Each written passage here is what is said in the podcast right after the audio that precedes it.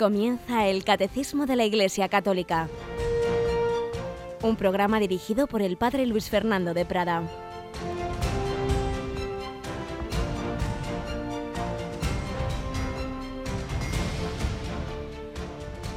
Un cordial saludo, queridos amigos, queridos oyentes, querida familia de Radio María. Bienvenidos a esta nueva edición del Catecismo. Ayer teníamos un programa especial en que Monseñor Munilla y Monseñor José Rico presentaban la exhortación apostólica Evangelii Gaudium y con ese espíritu de la alegría de la evangelización queremos proseguir este programa en estos días en que también tenemos la alegría de prepararnos a celebrar una de las grandes fiestas de nuestra Santa Madre, la Virgen María, la Inmaculada Concepción. El Señor sabe preparar sus obras, el Señor sabe preparar, supo preparar a aquella que iba a ser la Madre de Dios. Y nosotros nos preparamos también en, en, esta semana de Adviento, la primera semana de Adviento, con la Virgen a recibir al Señor. Y lo hacemos viviendo, por un lado, esta vigilia de la Inmaculada que transmitiremos, si Dios quiere, el, el sábado 7 por la noche y nosotros también mañana tendremos nuestra hora santa del jueves anterior a cada primer viernes. Tenemos en el control a Mónica Martínez. Buenos días, Mónica. Muy buenos días, padre. Pues mañana ya sabes, hora santa. Sí, sí, además que ya están llegando un montón de correos electrónicos, como siempre, y peticiones que desde luego estarán un día más a los pies de esa custodia. Sí, por si alguno no lo ha oído todavía en este año, que llevamos de, esta celebración que comenzamos justamente en el mes de noviembre del año pasado, el jueves anterior a cada primer viernes de mes de 11 a 12 de la noche, la última hora del jueves en Radio María se dedica a exponer el Santísimo en la capilla de los estudios y tenemos ante el Señor pues algunas breves reflexiones con música que nos ayuda a hacer oración y ponemos ahí a los pies de Jesús pues los papeles en que van llegando todas vuestras peticiones por correo electrónico o por teléfono, las ponemos ahí a los pies del Señor, hacemos una breve síntesis de ellas al final, pero el Señor las conoce todas. ¿Quieres recordar, Mónica, el correo al que nuestros oyentes pueden enviar esas peticiones que pondremos a los pies de la custodia? Pues eh, tienen que escribir a horasanta@radiomaria.es. Pues ya sabéis, para mañana jueves a las 11 de la noche estamos citados con el Señor en la capilla de Radio María. Si os digo que muchas veces lo transmitimos también con imágenes a través de Internet, tenemos problemas que no, que no se deben directamente a Radio María, sino de otro índole por la que no vamos a poder tener las imágenes, pero evidentemente eso es lo de menos. Lo importante es que nos unamos en oración, que podamos estar pues ahí, físicamente unos poquitos y de una manera espiritual a través del milagro de las ondas, todos aquellos que sintonicéis mañana con Radio María. Pues vamos adelante con nuestro programa de hoy. Vamos adelante con el Catecismo de la Iglesia Católica.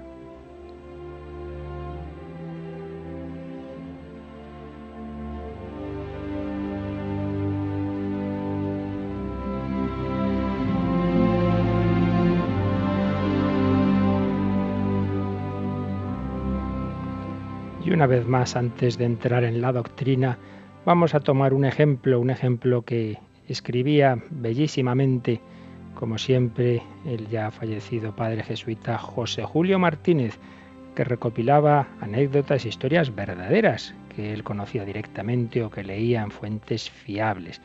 Y hoy nos transmite una que, que él tituló así, ¿Quién cuidará al abuelo? ¿Quién cuidará al abuelo? Y escribía esto. Los hombres de negocios llevan siempre una agenda en el bolsillo como tienen tantas cosas que hacer, las anotan para que no se les olvide. Pues bien, hay un chico llamado Fernando. No es un hombre de negocios, es un muchacho que estudia bachillerato. También tiene muchas cosas que hacer, pero no las apunta, pues aunque se mueve tanto como un hombre de negocios, tiene mejor memoria que muchos de ellos. Si Fernando tuviera agenda, podríamos leer en ella a las seis de la mañana, levantarme, saludar al abuelo Pepe y relevar a Sor Julia. A las seis y cuarto, empezar a estudiar. A las ocho, ayudar a misa. A las ocho y media, colegio. A las diez y media, recreo. Ir a casa a afeitar al abuelo. A las doce y media, salir del colegio, hacer recados a mamá. A la una y media, dar de comer al abuelo. A las dos, comer. A las tres, volver al colegio. A las seis, salir del colegio. Ir a casa para dar la merienda al abuelo. Estudiar. A las siete y media, dar la cena al abuelo y acostarle. A las ocho, estudiar.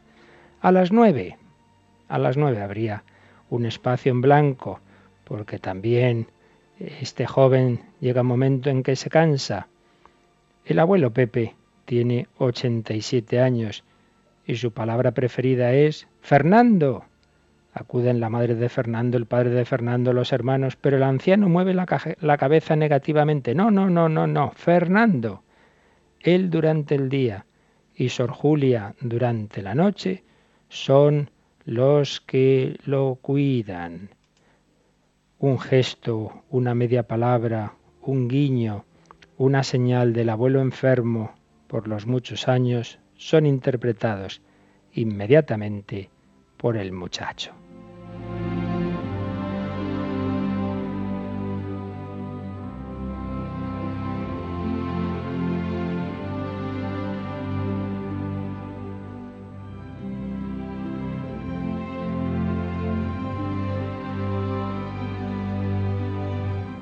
Fernando sabe mejor que ningún barbero dónde se resiste la barba del anciano. Sabe las palabras que hay que emplear mientras se le viste para que después parezca que se ha vestido solo. Conoce mejor que nadie los temas de conversación que hay que tocar mientras se le parte el pescado y se coge con el tenedor y se le da en la boca al abuelo. Él sabe todas esas cosas. Los demás no. Por eso el anciano Dice a todas horas, Fernando. Y así un día y otro, y un mes y otro, y un año y otro. ¿Cuántas películas ha visto Fernando? Pocas. ¿Cuántos amigos tiene Fernando? No muchos. Su amigo, su entrenamiento, su pasión es el abuelo. Por eso, el día en que le dijeron que había ganado un premio, que iba a viajar, Fernando se quedó triste y solo pudo decir esto. ¿Y quién atenderá durante estos días al abuelo?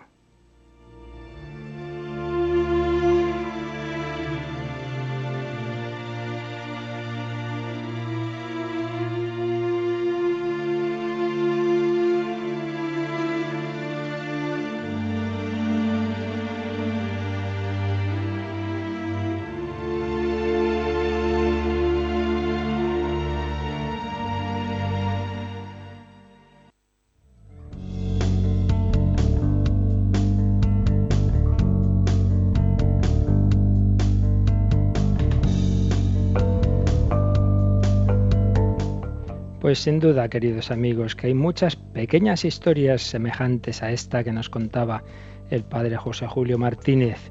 Salen en los noticiarios las malas noticias, las violencias, las muertes, pero no suelen salir tantas pequeñas historias de amor en el día a día. Por eso, en este día pensémoslo, ¿a quién puedo yo ayudar en mi casa, en mi familia, entre mis vecinos, en el trabajo? Seguro que hay personas como ese abuelo al que podemos atender, al que podemos al menos tener un detalle de cariño, una sonrisa, que no pase un día sin tener ese gesto de amor, esa palabra de amor. También, si es posible, sin dar ese testimonio, esa palabra apostólica. Estamos precisamente viendo en los inicios del catecismo, habíamos comentado los seis primeros números y estamos en un apartadito del prólogo que se titula Transmitir la fe, la catequesis. El catecismo nos ha recordado que la Iglesia tiene diversas formas de transmisión de la fe. La catequesis tiene un sentido más amplio, pero un sentido también más estricto, en el cual, del cual vamos a hoy a precisar un poquito sus características. Pero Primero vamos a leer un número que nos recuerda la importancia de la catequesis. Un número, como los de esta parte del catecismo, que se remite en una exhortación de la que leeremos también algunos apartados, la exhortación apostólica Catequesis Tradende, así como la exhortación apostólica Evangelii Gaudium. El Papa Francisco es fruto de aquel sínodo que se dedicó a la nueva evangelización. La Catequesis Tradende fue fruto de un sínodo que se dedicó a la catequesis en nuestro tiempo y fue la primera exhortación apostólica que recogió de ese sínodo y que hizo suya ya Juan Pablo II. Pues vamos, Mónica, al número 7 del catecismo que cita la catequesis tradendi y nos dice lo siguiente. La catequesis está unida íntimamente a toda la vida de la Iglesia, no solo la extensión geográfica y el aumento numérico de la Iglesia, sino también, y más aún, su crecimiento interior, su correspondencia con el designio de Dios, dependen esencialmente de ella. Así pues, aquí lo que se nos dice es la importancia de la catequesis para la vida de la Iglesia. Cuando ha habido un momento de buena catequesis, de tener muy cuidado ese tema, pues normalmente han sido momentos de esplendor de la Iglesia y viceversa. Por eso, el número 8, que por cierto, eh, ahí en el catecismo se distinguen por el tipo de letra, pues cuando son puntos más importantes o cuando son ampliaciones. El número 8 va en letra pequeñita porque viene a ser sencillamente una ampliación de lo que nos ha dicho el número 7. Nos lo lees, por favor, Mónica, el 8. Los periodos de renovación de la Iglesia son también tiempos en los que a la catequesis le corresponde un mayor empeño. Así, en la gran época de los padres de la Iglesia, vemos a santos obispos consagrar una parte importante de su ministerio a la catequesis. Es la época de San Cirilo de Jerusalén y de San Juan Crisóstomo, de San Ambrosio y de San Agustín y de muchos otros padres cuyas obras catequéticas siguen siendo modelos. Se llama santos padres, los padres de la Iglesia, aquellos grandes autores, grandes teólogos y santos y santos de los primeros siglos de la Iglesia, como estos que aquí se nos mencionan, de Oriente y de Occidente, San Cirilo de Jerusalén o San Juan Crisóstomo de Oriente o San Ambrosio y San Agustín de Occidente y otros muchos, aquellos primeros grandes teólogos que unían la sabiduría con la santidad y unían la cercanía a las fuentes, puesto que, como decimos, son de los primeros siglos. Pues bien, estos grandes obispos no desdeñaban esa tarea de la catequesis, que ya decíamos que no se refiere solo a los niños, catequesis debe haberla para todas las edades, para todos los sectores de la Iglesia. Y es que, por otro lado, decíamos que la catequesis tiene un sentido más amplio, sentido más estricto, y en el amplio, nos decía el, el punto 6, perdón, en el estricto, la catequesis se articula, nos decía el número 6, dentro de un número de otros elementos de la misión pastoral de la Iglesia que tienen un aspecto catequético en el sentido ya amplio, elementos que preparan para la catequesis o derivan de ella, como son el primer anuncio del Evangelio, es decir, la predicación misionera para suscitar la fe, la búsqueda de razones para creer, la experiencia de la vida cristiana, la celebración de los sacramentos, la integración en la comunidad eclesial, el testimonio apostólico y misionero.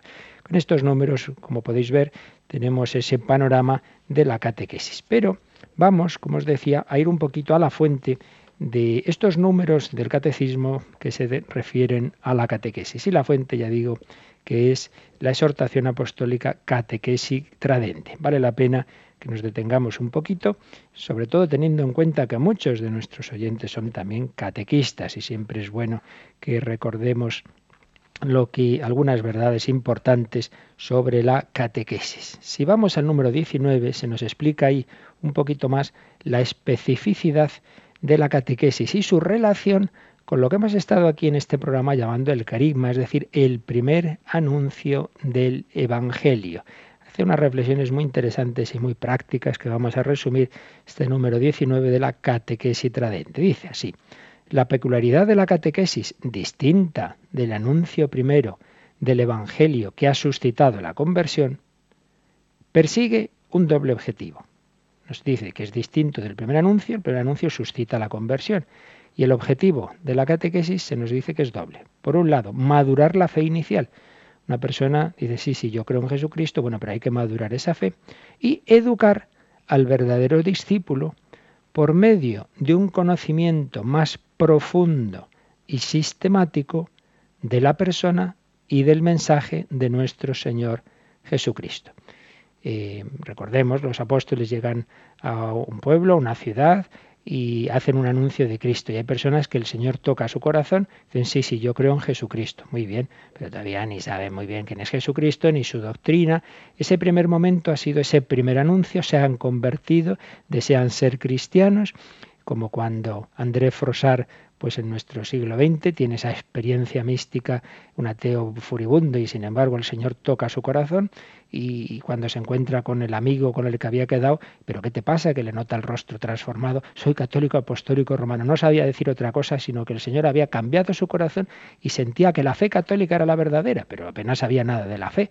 Se había dado la conversión, pero ahora había que educar esa fe, madurar la fe inicial y un conocimiento profundo y sistemático, es decir, no una cosa por aquí, otra cosa por allá, sino el conjunto de la fe católica. Eso es lo que busca la catequesis. Pero nos dice este número 19, y bien lo saben muchos catequistas, que la teoría es esa, que los niños o adolescentes o jóvenes o adultos que llegan a la catequesis, teóricamente ya tienen la adhesión a Cristo, ya creen en Él. Bueno, esa es la teoría. Pero luego no ocurre, ocurren eh, circunstancias como las que aquí se nos detalla. Cierto número de niños bautizados en su infancia llegan a la catequesis sin haber recibido iniciación alguna mm, en la fe y sin tener todavía adhesión explícita y personal a Jesucristo. Si uno es cristiano, si uno está bautizado, se supone que tiene una adhesión a Cristo, me fío de Cristo, yo le sigo a Él y ahora quiero conocerle mejor. Bueno, pues esa suposición, por desgracia, muchas veces no se da, no se da, no tiene esa adhesión personal a Jesucristo. Y además, sigue diciendo la exhortación, los prejuicios de un ambiente familiar poco cristiano o el espíritu positivista de la educación crean rápidamente algunas reticencias. Ese es un caso en que por desgracia, se llega a la catequesis sin la eh, conversión verdadera. Pero hay otros, otros casos semejantes. Por ejemplo, niños no bautizados, cada vez más, cada vez más. Cuando se escribía esta exhortación en 1979, en España había muy pocos casos de niños no bautizados. Ahora ya son bastantes, lamentablemente son bastantes. Entonces llegan a la catequesis, pero si no está bautizado niños para quienes sus padres no aceptan sino tardíamente la educación religiosa.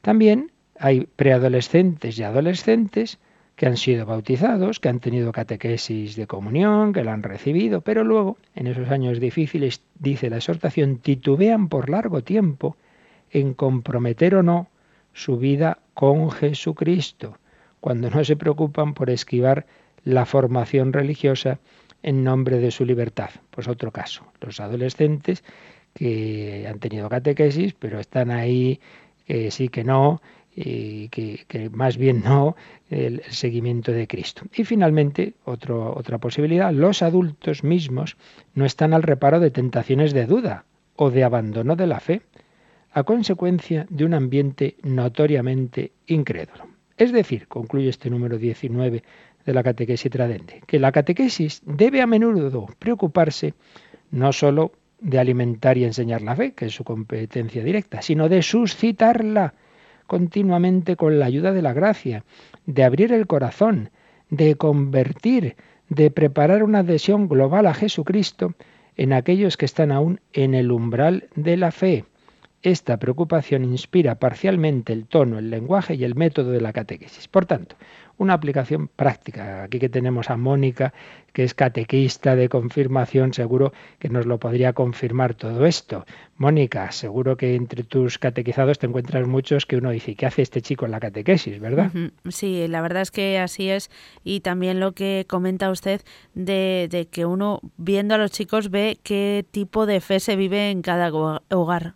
¿Verdad? Mm. Pues en la aplicación práctica, que seguro que tú la tienes muy presente, es esta, que uno no debe dar catequesis presuponiendo que esos, en este caso, chicos o quien sea, ¿verdad? Eh, ya tienen esa adhesión personal a Jesucristo, ya viven la fe desde pequeños. No, no, no, no. Debe uno lanzar, por así decir, invitaciones a la conversión, debe uno animar a ese encuentro personal con Cristo, debe dar oportunidades para que se produzca esa adhesión a Cristo, como puede ser momentos de oración, como puede ser un, un cursillo de cristiandad, como puede ser un retiro, unos ejercicios espirituales, una peregrinación, donde se descubra ese inicio, esa chispa, por así decir, algo así como sería el enamoramiento. Pues hace falta poner las ocasiones, luego es la gracia de Dios, como aquí mismo dice la exhortación la que lo hace, pero poner ocasiones, no presuponer que ya está esa llamita del amor a Cristo. Siempre recuerdo un ejemplo que pone nuestro querido padre Horta en un librito que escribió hace años sobre la iniciación a la, oración de los adolescentes y preadolescentes y decía que a veces la catequesis eh, decimos muchas cosas, enseñamos muchas cosas a personas que no han tenido ese encuentro con Cristo y dice es lo mismo que si tuviéramos unas, unos troncos para una hoguera y resulta que nadie ha encendido los troncos. Y echamos otro tronco y otro, oiga, pero que todavía no hay fuego. Vamos a echar más troncos, pero, pero eche usted todo lo que quiera, que mientras no hay fuego esto no sirve de nada. Pues es así, una catequesis y otra, pero primero hay que encender el fuego. Y el fuego es que estos niños, adolescentes, adultos, tengan ese deseo de, de conocer a Jesús, de amarle, que hayan tenido un encuentro personal con él. Por tanto, idea de este número 19, que aunque la catequesis es formar, educar sistemáticamente la fe que ya está, pues muchas veces como no está, pues hay que a la vez eh, poner los medios para hacer ese primer anuncio. Sin embargo, el número 20, pues ya presuponiendo que ya se ha dado esa adhesión inicial, pues nos explica más la finalidad específica de la catequesis, que dice es desarrollar, con la ayuda de Dios, una fe aún inicial, promover en plenitud y alimentar diariamente la vida cristiana. Esto es muy importante. La catequesis no es pura teoría. Otra cosa es la enseñanza religiosa. Y como tantas veces explica la Iglesia, puede haber eh, alumnos de un colegio que quieran la enseñanza religiosa, incluso aunque no sean cristianos, porque es la manera de, conocer el mundo, de entender Europa, desde luego, de entender España, por razones culturales. Uno debe tener un conocimiento intelectual, pero en catequesis no basta lo meramente intelectual, tiene que a la vez ser una vida, una vida cristiana. Se trata de hacer crecer a nivel de conocimiento y de vida el germen de la fe que sembró el Espíritu Santo en el primer anuncio. La catequesis, por tanto, dice este número 20 de la catequesis tradende, tiende a desarrollar la inteligencia del misterio de Cristo a la luz de la palabra para que el hombre entero sea impregnado por ella, transformado por la acción de la gracia en nueva criatura, el cristiano se pone así a seguir a Cristo y en la iglesia aprende cada vez mejor a pensar como Él, a juzgar como Él, a actuar de acuerdo con sus mandamientos, a esperar como Él nos invita. Es un párrafo precioso. La verdadera catequesis nos va introduciendo no solo en el conocimiento de la doctrina cristiana, sino en la vida cristiana y por ello debe ir unida con la vida de gracia, con los sacramentos, muy importante. En toda catequesis esa invitación a los sacramentos y por ello puede ser muy bueno en el desarrollo de la catequesis tener momentos de celebración pues de la confesión para por ejemplo pues tener celebraciones comunitarias de, de, la penitencia el de celebrar la santa misa de tener un rato de adoración eucarística y luego todo eso irlo llevando a la vida poner compromisos para la semana pues como el caso que contábamos, ¿no? Pues tú en tu casa a ver cómo, cómo tratas a tus abuelos, etcétera, etcétera.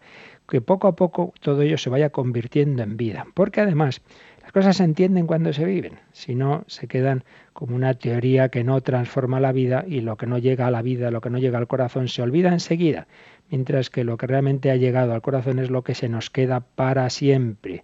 Fijaos qué bonito, como lo ha dicho la exhortación, que transformado en, nueva criatura por la gracia, el cristiano, el cristiano aprende a pensar como Cristo, a juzgar como Él, a actuar de acuerdo con sus mandamientos, a esperar como Él nos invita. Ya sabéis ese refrán, ese principio muy verdadero. Si no vives como piensas, acabas pensando como vives. Para pensar cristianamente hay que intentar vivir cristianamente, porque no podemos mantener durante mucho tiempo, por un lado yo creo estas cosas y otro lado, por otro lado vivo todo lo contrario, porque esa incoherencia nos acaba rompiendo y entonces al final uno o se convierte, intenta vivir como piensa o acaba diciendo, bueno, bueno, bueno, esas cosas que me enseñaron pues no tienen fundamento y acaba perdiendo la fe, pero pierde la fe sencillamente porque no quiere vivirla. Añade el número 20 de Catequesis Tradende que más concretamente la finalidad de la catequesis en el conjunto de la evangelización es la de ser un periodo de enseñanza y de madurez de conocer mejor a ese Jesús en cuyas manos se puso, conocer su misterio, el reino de Dios que anuncia, conocer las exigencias y las promesas contenidas en su mensaje. Y termina este número 20 con este párrafo también muy bello. Si es verdad que ser cristiano significa decir sí a Jesucristo, esto es muy importante. Ante todo, ser cristiano es decir sí a Jesucristo, es fiarse de Él, esa es la fe, como nos explica también la encíclica Lumen Fidei. Ante todo, la fe es fiarse de una persona. Si es verdad que ser cristiano significa decir sí a Jesucristo, recordemos que este sí tiene dos niveles.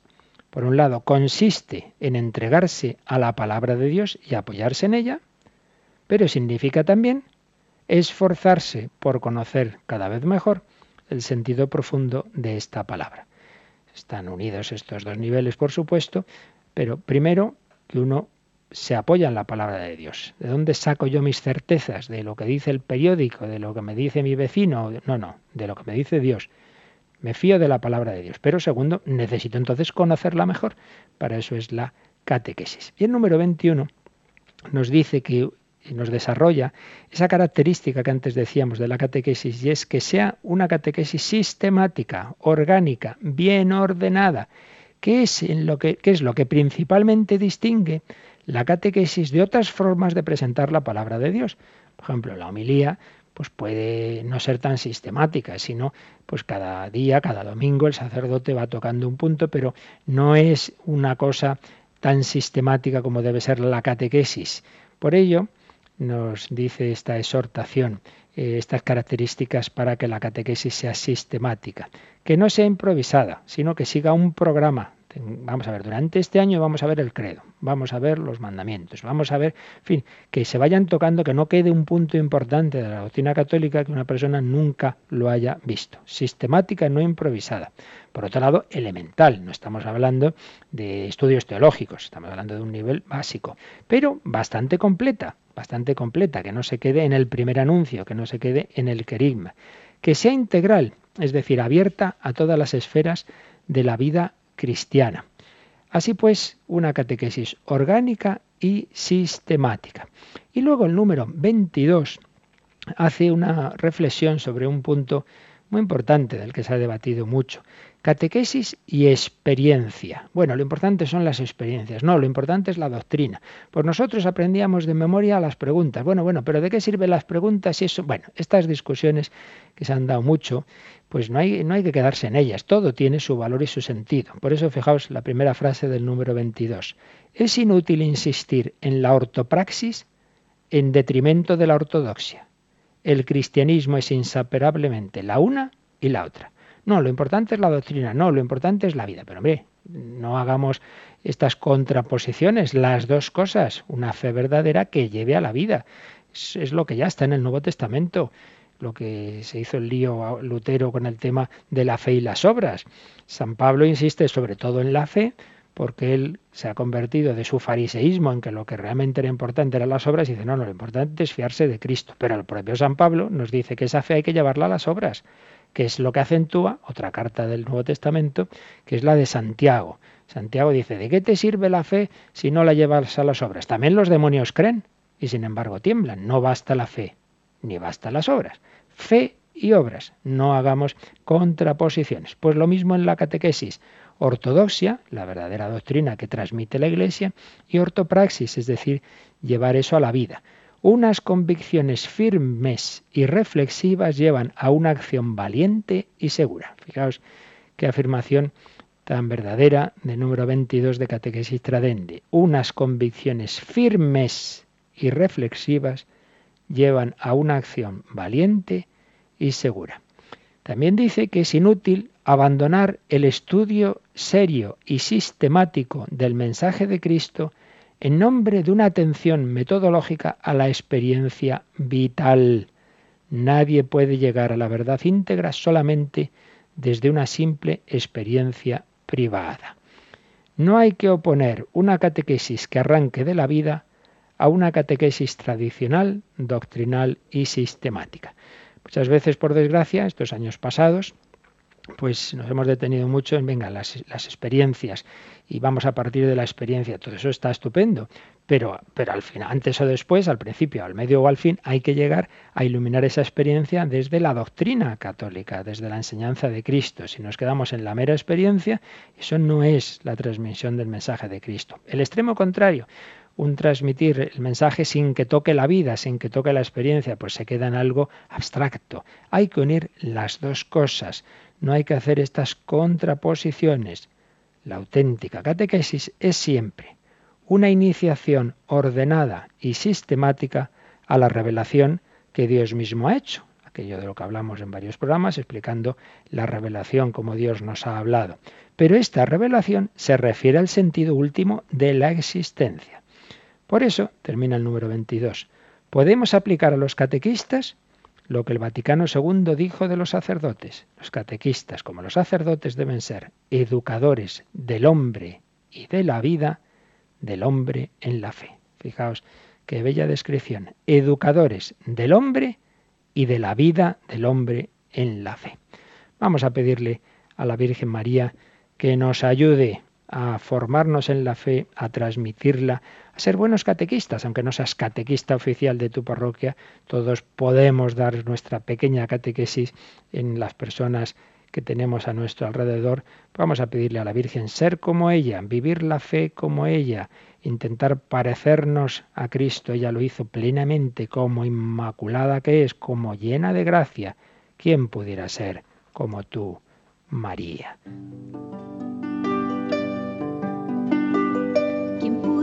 Ser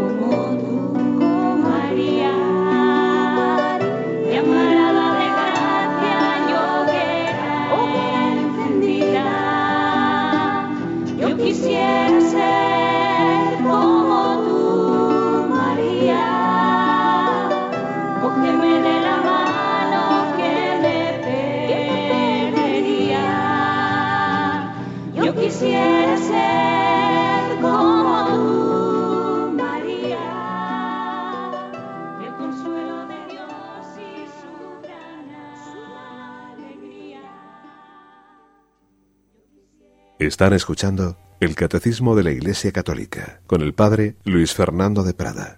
Pues seguimos hablando hoy de estos números del catecismo, de su prólogo que nos hablan de la catequesis, iluminándolos desde el documento que esos propios números 7, 8, etcétera, citan, que es la catequesis tradende de Juan Pablo II, una exhortación apostólica posterior a un sínodo que trató de la catequesis. Y en el número 23 se nos habla de catequesis y sacramentos.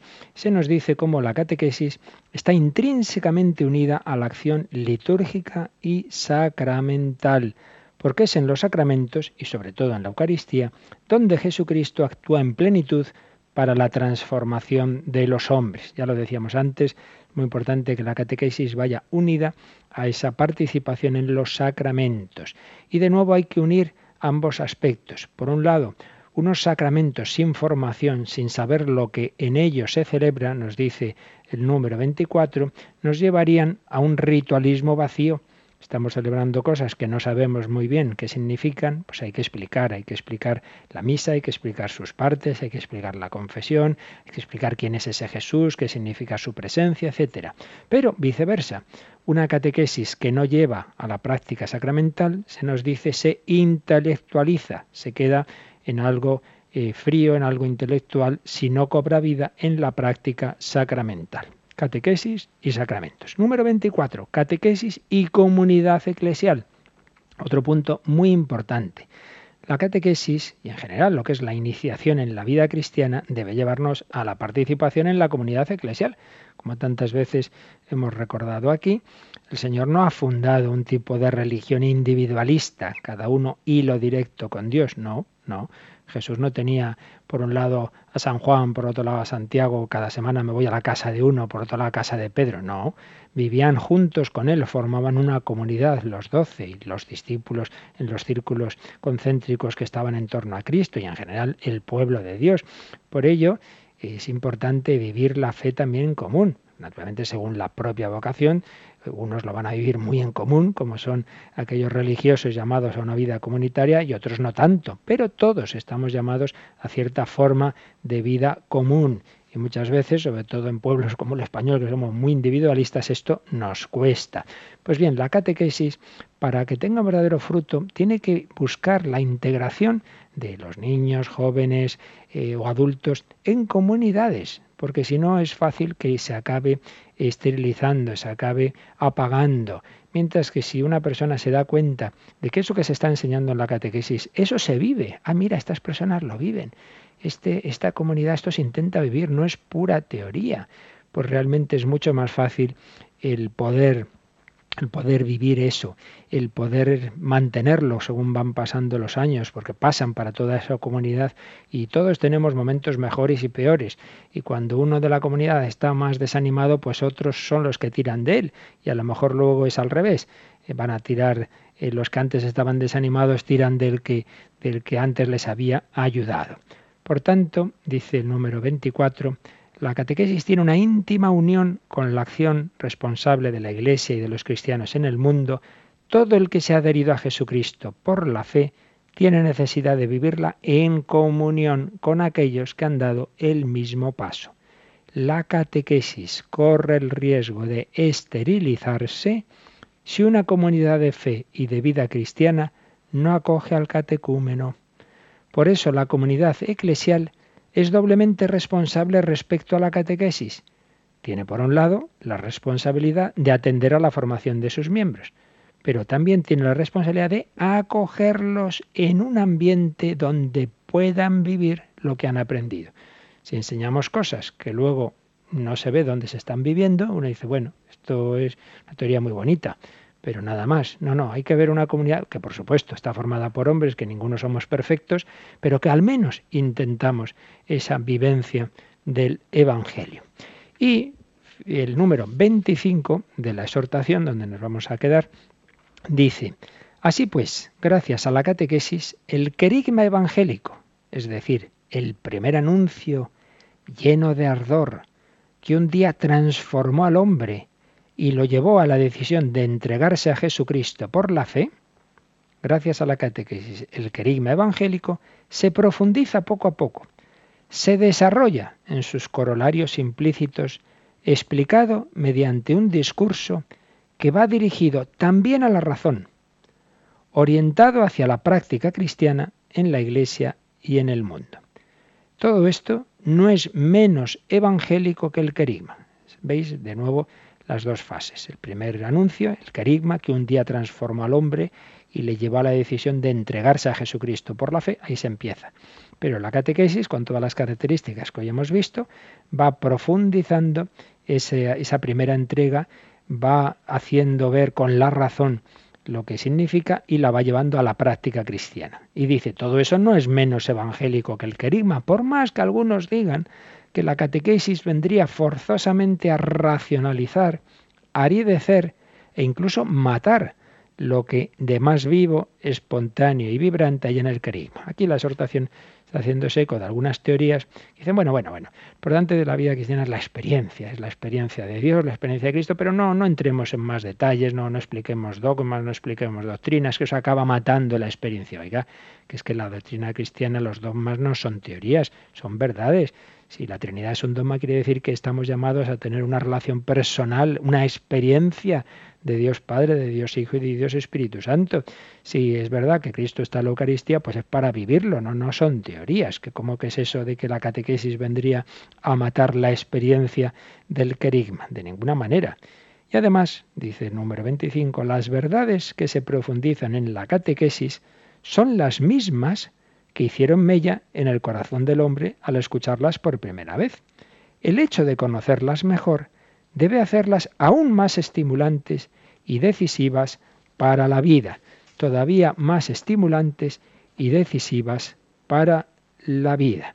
Por tanto, muy importante la catequesis. Nos ha recordado el número 7 del catecismo, que está íntimamente unida a toda la vida de la Iglesia, que los periodos de renovación de la Iglesia son también tiempos fuertes de la catequesis y que Además, es significativo, y podemos acabar, Mónica, leyendo el número 9, porque no hace falta mucha más explicación de la que ya hemos dado, cómo precisamente los grandes concilios de la historia de la Iglesia muchas veces han sido seguidos de nuevas etapas de profundización en la catequesis. Vamos a ver cómo nos lo dice el número 9 del catecismo.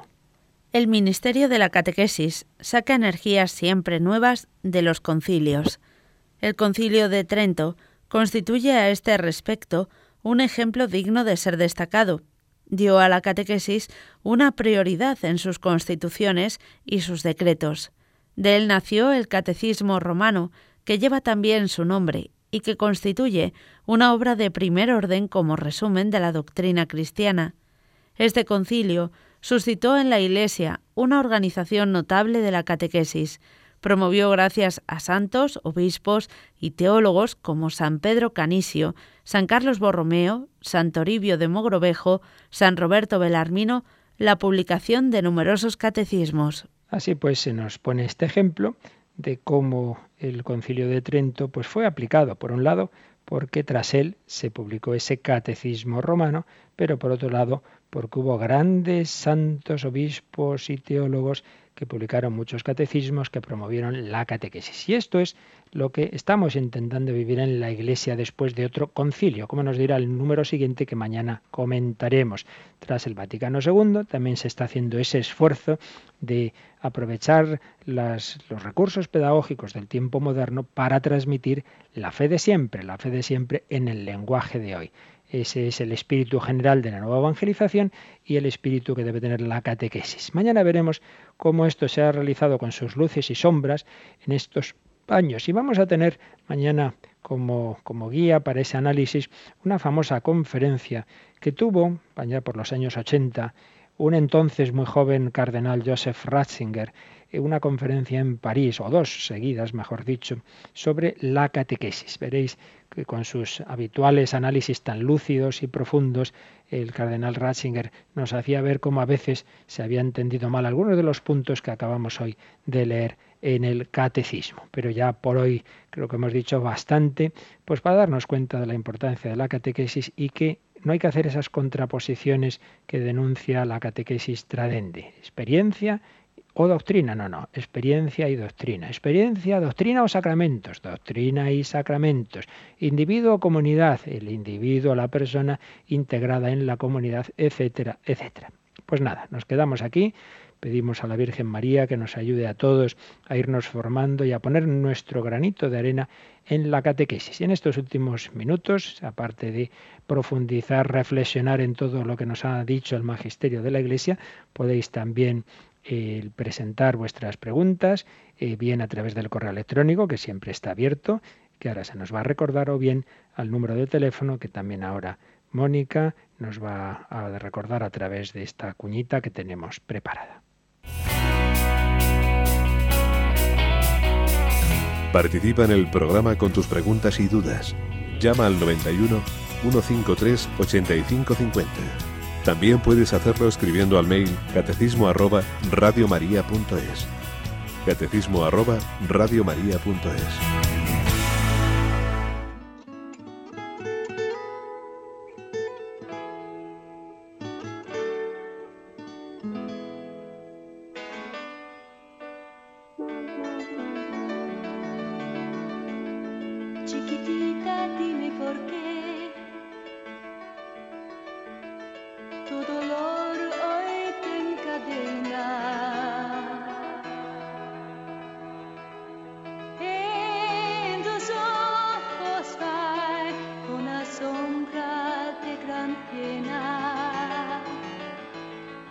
quisiera verte así. Aunque quieras disimularlo, si es que tan triste estás, ¿para qué quieres callarlo? Chiquitita, dímelo tú. En mi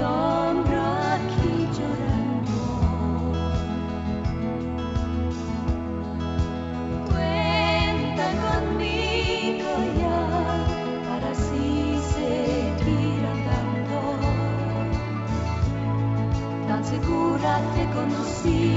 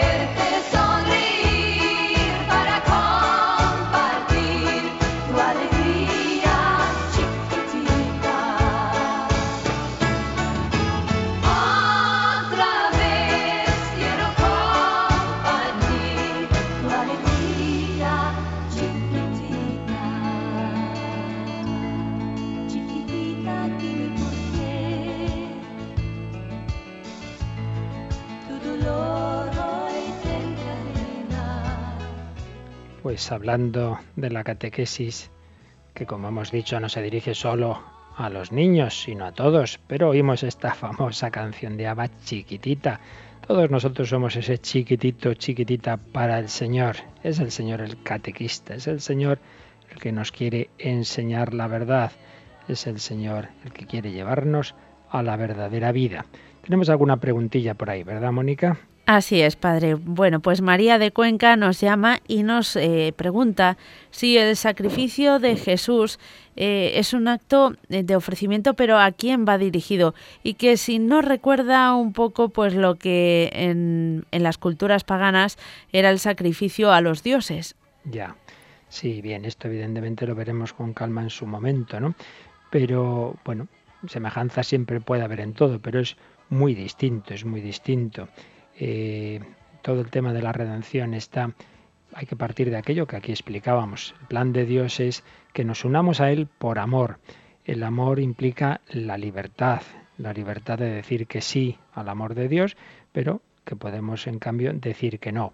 El no nos ha separado de Dios y ha hecho una ofensa infinita, ha hecho un muro infinito. Por un lado, por ser criaturas ya estamos lejos de Dios, pero sobre todo por el pecado hemos dicho yo no quiero la comunión con Dios. Pues bien, Dios podía haberlo hecho de muchas formas, el haber restaurado ese, ese muro, ese foso, el haber podido restablecer la manera de comunión con Él. Pero el camino que ha establecido es que un hombre, igual que ha sido el hombre el que se ha apartado de Dios, un hombre, un miembro de la humanidad, haya hecho algo de tal valor que haya compensado, que haya compensado todo el mal. Pero ¿cómo un hombre puede hacer algo de valor infinito, mm, equivalente, digamos, al mal del pecado, que es una ofensa infinita? La única posibilidad es que ese hombre, ese miembro de la humanidad, a la vez fuera Dios. Cualquier acción del Hijo de Dios hecho hombre, cualquier acción suya, tendría ese valor infinito. Pero el Señor en sus planes ha querido que esa acción fuera además una acción sangrienta, una acción sacrificial. No hacía falta, por tanto no, tiene ese sentido en absoluto semejante al que nos mencionaba nuestra comunicante. Pero, por otro lado, el mostrarnos el amor de esa manera dolorosa es lo que más podía suscitar en nosotros la respuesta de amor. Yo cuando fuere elevado sobre la tierra atraeré a todos hacia mí. Y entonces el, el camino, en el camino del Señor, en su providencia, ha querido que ese sacrificio de Cristo, ese sí que compensa superabundantemente todos nuestros noes, incluyera ese aspecto de dolor que nos atrae, nos atrae a, al amor de Dios y además nos ayuda a vivir el dolor inevitable de la vida humana como criaturas y como seres libres que convivimos y que nos podemos hacer daños unos a otros. Dios ha querido compartir ese dolor. Por tanto, hay diversas motivaciones en el sacrificio de Cristo, que ya veremos, como digo, pero que desde luego no tienen nada que ver con ese sentido eh, que se da en, determinadas religiones de como que hay un Dios sediento de sangre, entonces necesita que hagamos sacrificios de sangre. No va nada por ahí. Son las, las semejanzas son pura apariencia. Va por ese sentido de atracción del amor, de manifestación del amor. Nadie tiene amor más grande que el que da la vida por los amigos y va también por ese sentido de compartir, compartir el, el, el, el dolor, dolor, humano porque eso de todas maneras lo, tenemos y Dios ha querido pues que su encarnación fuera una encarnación eh, en, asumiendo nuestras situaciones dolorosas. Muchas gracias. Las, nuestros oyentes, de luego, piensan, tienen preguntas eh, profundas que, como digo, pues ya detallaremos con más detalle. ¿Qué más, Mónica? Pues también Carmen desde Tenerife nos hace una pregunta que muchas veces es recurrente y yo creo que Padre Luis Fernando aquí en Radio María insistimos mucho. Nos pregunta si las casualidades existen o todo responde a un plan de Dios. Bueno, pues eh, podríamos decir sí a las dos cosas, no hay que hacer contraposición. ¿eh? Eh, claro que todo está en un plan de Dios, porque a Dios no se le escapa nada. Ya decía Jesús, no cae un pajarillo sin que vuestro Padre lo permita. O también eh, no se os cae un pelo sin que el Padre lo permita, pero eso no quiere decir que el Padre Celestial nos esté tirando de los pelos.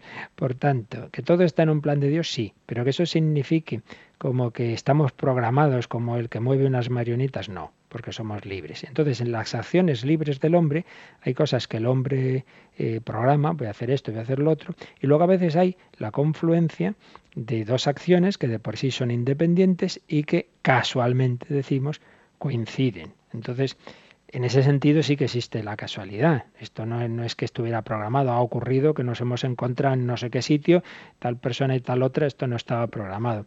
Que Dios eso lo tenía en sus planes, se lo sabía, claro, pero que ese estar en los planes de Dios no significa que nos haya quitado la libertad. ¿Cómo se conjuga todo esto? Detallarlo más no podemos, porque como siempre digo en este tipo de temas, cuando ya metemos estos factores, ¿no? Providencia de Dios, omnipotencia divina, libertad humana, Dios que lo ve todo, el hombre que de todas maneras es libre, esto la mente humana es incapaz, digamos, de procesar todos estos datos. Entonces ahí lo que tenemos seguro es que el hombre es libre y que Dios tiene una providencia sobre todo. ¿Cómo se conjuga en detalle? Hay que simplemente decir, Señor, en ti confío. Y lo que sí es importante, esto sí tengámoslo en cuenta, ¿eh? la revelación no va a, a responder a nuestras curiosidades. Lo que Dios nos enseña es simplemente para cómo debemos actuar. Entonces, lo importante en esto es lo siguiente, cada uno haga lo que ve que tiene que hacer y luego diga, Señor, todo queda en tus manos. Esto es lo importante, Señor. No estar ahí lucubrando, esto habrá sido por casualidad, pero mira, yo qué sé. Lo importante es, yo hago lo que tengo que hacer y te pido tu gracia y que tú saques bien del mal y que en lo que nos podamos equivocar, pues tú lo arregles, fiarme de ti. Corazón de Jesús, en ti confío. Eso es lo importante de estos temas, no el lucubrar en cuestiones que nos rompen la cabeza y que somos incapaces desde nuestra pequeña mente humana de llegar a entender. No entender, sino fiarse y decir, el Señor conduce mi vida, conduce la historia, el Señor sabrá lo que nos conviene. Pues no nos alarguemos más, mañana más, mañana seguiremos profundizando en la catequesis y pedimos al Señor, por mediación de la Virgen María, que nos ayude a vivir este día conociéndole cada vez un poquito más y amándole con todo el corazón. Y para ello le pedimos su bendición. La bendición de Dios Todopoderoso, Padre, Hijo y Espíritu Santo, descienda sobre vosotros y os acompañe siempre. Amén. Y hasta mañana, si Dios quiere.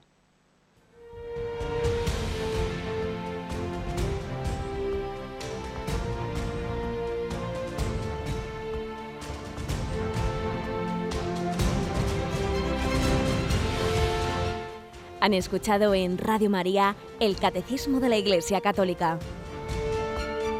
un programa dirigido por el Padre Luis Fernando de Prada.